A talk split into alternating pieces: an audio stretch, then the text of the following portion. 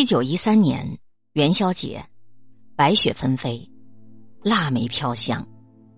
上海南汇一户人家迎来了一个粉雕玉琢的女婴，取名朱梅福。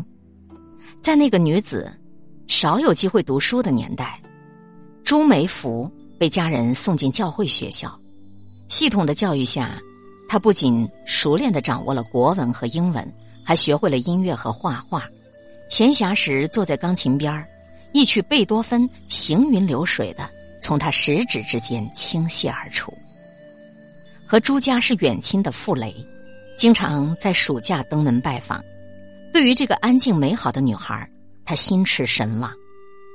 在处女作《梦》中，傅雷描述了这份青涩懵懂、独属于少年人的爱恋。他在偷偷的望着我，因为好多次。我无意中看他，他也正无意的看我，四目相融，又是痴痴一笑。在长辈的促成下，他们喜结良缘。婚后，傅雷为妻子改名为朱梅馥，从此这缕芬芳馥郁的梅香浸润了傅雷的余生。如果说爱情的诞生只需要四目相对的痴缠，那么婚姻的维系则需要旷日持久的付出。今天，我们和大家一起分享博念《学习强国阅读时代》专栏作者目光的文章《傅雷家书背后的女人》。作为一个翻译家，傅雷极其严苛，他为自己规定每天进度不超过千字，细细的爬书之下，字字经得起推敲，不被俗世搅扰的清净书斋外，是朱梅馥日复一日的承担。料理家务、收集资料、誊抄稿子、照顾孩子、接待访客，为了支持丈夫的事业，她每天忙碌的像旋转的陀螺。对此，与傅雷夫妇熟识的杨绛给出了中肯的评价：梅馥不仅是个温柔的妻子、慈爱的母亲、沙龙里的漂亮夫人，还是傅雷的秘书。如果没有这样的好后勤、好助手，傅雷的工作至少也得打三四成的折扣吧，很难想象，如果没有朱梅馥涓涓细流般的付出，傅雷笔下的罗曼·罗兰、巴尔扎克和伏尔泰，是否还会如此传神？除去日常的操劳，更令朱梅馥如履薄冰的是傅雷一点就招的暴脾气。在傅雷家书开篇，傅雷曾经歉疚的写道：“孩子。”我虐待了你，我永远对不起你。此言非虚。年幼的傅聪时常遭受父亲没来由的打骂，抓住头往墙上撞，用蚊香盘砸鼻梁，都是傅雷盛怒之下的举动。尽管对这样的做法极其不满，朱梅馥却能够理解他暴躁的根源。傅雷幼年丧父，几个兄弟姐妹先后夭折，作为独子。他被寡母视为唯一的希望，稍有懈怠就会换来严厉的体罚。这样只有愁容不闻笑声的童年，将偏执和暴力深深的镌刻在傅雷的性格里。对于傅雷的才华，朱梅馥发自内心的欣赏；对于他的缺点，他同样以宽阔的胸襟去包容。在严父和爱子之间，温柔敦厚的朱梅馥。充当着灭火员的角色，每次都要抢在傅雷发火之前责备儿子，为的是挡住丈夫的怨气。事后，她不忘温柔的告诫儿子：“克制你自己，把我们家上代人的悲剧的烙印从此结束，而这个结束就要从你开始，才能够不再遗留到后代上去。”可见朱梅馥并不是愚昧的贤妻良母。清醒和理智，在他的心中从未缺席。他的宽容始于理解，终于自我反省。相比较于傅雷疾风骤雨般的性情，最让朱梅馥痛苦的，还是自己的丈夫过于滥情的感情。早在他们结婚之前，傅雷就有过一次旁逸斜出的情感经历。当时还在法国留学的傅雷。邂逅了一个金发碧眼、名叫马德琳的姑娘，两个人很快就坠入爱河。马德琳热情奔放，与温婉居家的朱梅馥完全是两个类型。陷入到热恋的傅雷说：“这两个姑娘，就像一幅莫奈的画，还有一轴母亲手中的娟绣那么不一样。有了莫奈的画在手，传统的娟绣就难免丧失了吸引力。被爱情冲昏头脑的傅雷，立刻写信。”请朋友帮忙带回国内，打算同朱梅馥解除婚约。谁知马德琳是一个不婚主义者，幸好负责带信的朋友善意的截留了那封信，这才为后悔不已的傅雷争取了回旋的余地。一段未及深入的情缘就这样潦草收场。结婚后第七年，朱梅馥又迎来了婚姻中最大的危机。这一次，傅雷爱上的是朋友的妹妹，女高音歌唱家程家流。有一段时间，程家流去了外地，傅雷寝食难安。看在眼里、痛在心里的朱梅馥，做出了一个让所有人都大跌眼镜的举动。他亲自打电话给程家流：“你快回来吧，老傅不行了，没有你，他没法工作。”面对情敌，他不吵不闹，敞开大门以礼相待。这一份坦荡，令傅雷和程家流多多少少有些无地自容。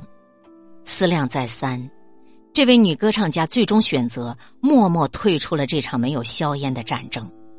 多年后，他对傅雷的小儿子傅明感叹：“你妈妈这个人太好了，到最后我都不得不离开。”这样以柔克刚的应对之策，难免会引起非议。面对这样一个三心二意的丈夫，为何还要一忍再忍？种种委曲求全，是否丧失了作为一个女人的底线和尊严？其实，一切都是如人饮水，冷暖自知。唯有身处其中的当事人，才有权利根据自己的内心感受做出选择。而朱梅馥对于傅雷的一再包容，也绝对不仅仅是旧式妇女的愚忠，而是混合着仰之弥高的崇拜、透彻入骨的了解、宽厚博大的慈悲、甘之若饴的忍让。经此一事，傅雷也日渐成熟，在多年后写给儿子的书信中，他感慨往事：热情是一朵美丽的火花。美则美矣，奈何不能持久？世界上很少有如火如荼的情人，能成为美满的白头到老的夫妇。穿花拂柳过后，曾经心猿意马的风流才子，终于收心敛性，对陪伴照顾自己多年的妻子倍加珍惜。夫妻两人，一个至刚，一个至柔。然而，天长日久的相处下来，朱梅馥这座低眉敛目的菩萨，竟然收服了傅雷这一尊怒目金刚。年纪越大，傅雷就越依赖妻子。不苟言笑的他，喜欢和朱梅馥开一些幼稚的玩笑。在上海江苏路他们居住的富宅外，常常响起敲门声。谁呀？啥事儿？朱梅馥隔门而问：“傅雷在家吗？”门外的人用上海话问：“朱梅馥打开门，发现来人正是傅雷，两人忍不住相视大笑。这样轻松有趣的戏码，在他们的生活中不时上演。苦尽甘来的朱梅馥满足的说：“我们现在真的是终身伴侣，缺一不可的。”然而他并不知道，一场更大的风暴正在前方等待他们。上个世纪五十年代后期。风云突变，傅雷被戴上了右派的帽子，译作也无法正常出版。好友柯林曾经形神兼备的形容傅雷：身材颀长，神情严肃，仿佛一只昂首天外的仙鹤，从不低头看一眼脚下的泥。如果说傅雷是一只傲岸高洁的鹤，那么朱梅馥就是一株。凌霜绽放的梅，梅花与仙鹤，历来都是比肩而立的佼佼君子。顺遂的时候，他注视着他闲庭信步；动荡的时候，他为他带来遮蔽和慰藉；艰难的日子，他陪伴他读书练字，以内心的澄明抵挡外界的风霜。也许是冥冥中预感到了什么，朱梅馥对傅雷说：“为了不使你孤单，你走的时候，我也一定要跟去。”这一天果然还是来了。傅雷夫妇照常吃完晚饭后，朱梅馥拜托给保姆两件事：帮我借一件干净的衣服，明天的菜少买一点。之后两人写下遗书，将身后事逐一安排妥当。凌晨时分，傅雷自尽，朱梅馥紧随其后。临行前，他还不忘在地板上铺上厚厚的棉被，以防。踢倒的板凳惊醒了楼下的邻居。生则相伴，死亦相随，这样掷地有声的誓言，他穷尽一生来诠释。生死相随的背后，是两个高贵不羁的灵魂之间的默契与共识。宁肯枝头抱香死，不曾吹落北风中。这支梅花凋零了，但清香不绝缕缕。它以另一种姿态，永远盛放在时光的长河中。斯人远去，带走了一个时代的风骨。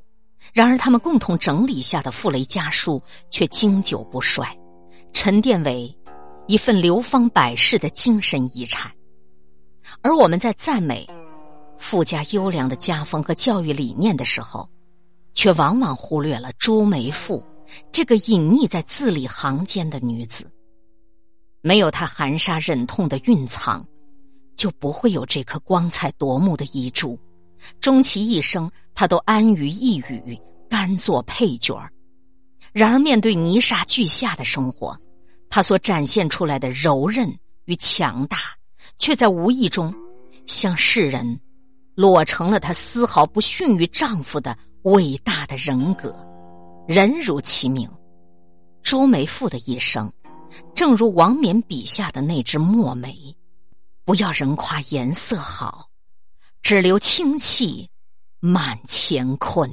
今天会遇见什么人，会发生什么事，都有各种意想不到的可能性。分享传播有力量的文字，亲近感受真善美的观点和态度。空中和你相互勉励，保持微笑、淡定、从容的好心态。